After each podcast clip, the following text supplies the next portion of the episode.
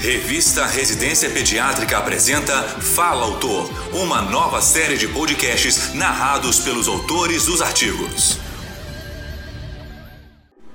Nesta edição, convidamos a doutora Esther Angélica Luiz Ferreira para expor sobre o artigo Reumatologia Infantil e Cuidados Paliativos Pediátricos, conceituando a importância desse encontro.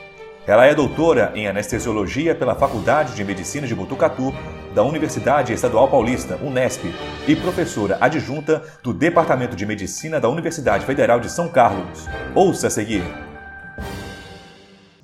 O perfil dos pacientes na pediatria vem se modificando nos últimos anos. Cada vez mais existe a necessidade de darmos assistência a crianças que vivem com doenças graves, crônicas e ameaçadoras da vida. Nesse panorama, os cuidados paliativos pediátricos, eles vêm como uma forma de assistência integral, não só a esses pacientes, mas também às suas famílias.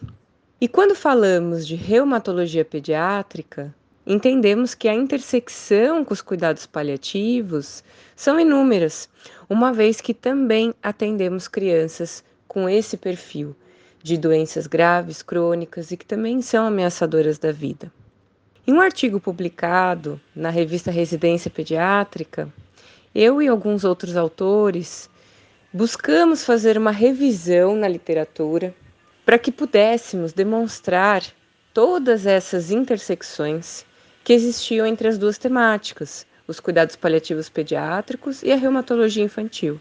Mas, infelizmente, nenhum artigo foi encontrado nas bases de dados e com os descritores que procuramos. E, em cima disso, o nosso artigo se tornou uma reflexão. E nessa reflexão crítica, muitas coisas foram pontuadas uma vez que entendemos que essas crianças necessitam ter esse olhar para realmente serem assistidas da forma adequada.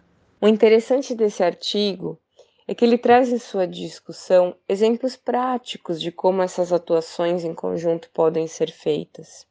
Quanto à indicação, por exemplo, pacientes que tenham doenças reumatológicas, eles podem encontrar uma visão mais holística no seu tratamento, quando acompanhados também pelos cuidados paliativos pediátricos.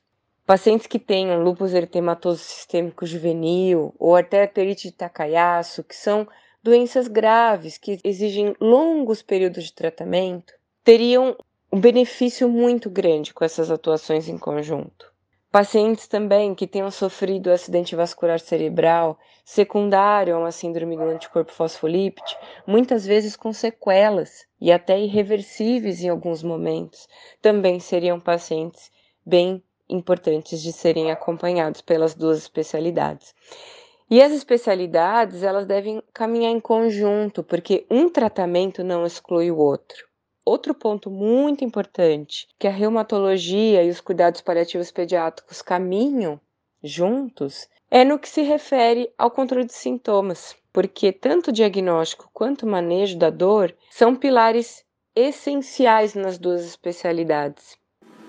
Você ouviu a doutora Esther Angélica Luiz Ferreira expondo sobre o artigo Reumatologia Infantil e Cuidados Paliativos Pediátricos, conceituando a importância desse encontro.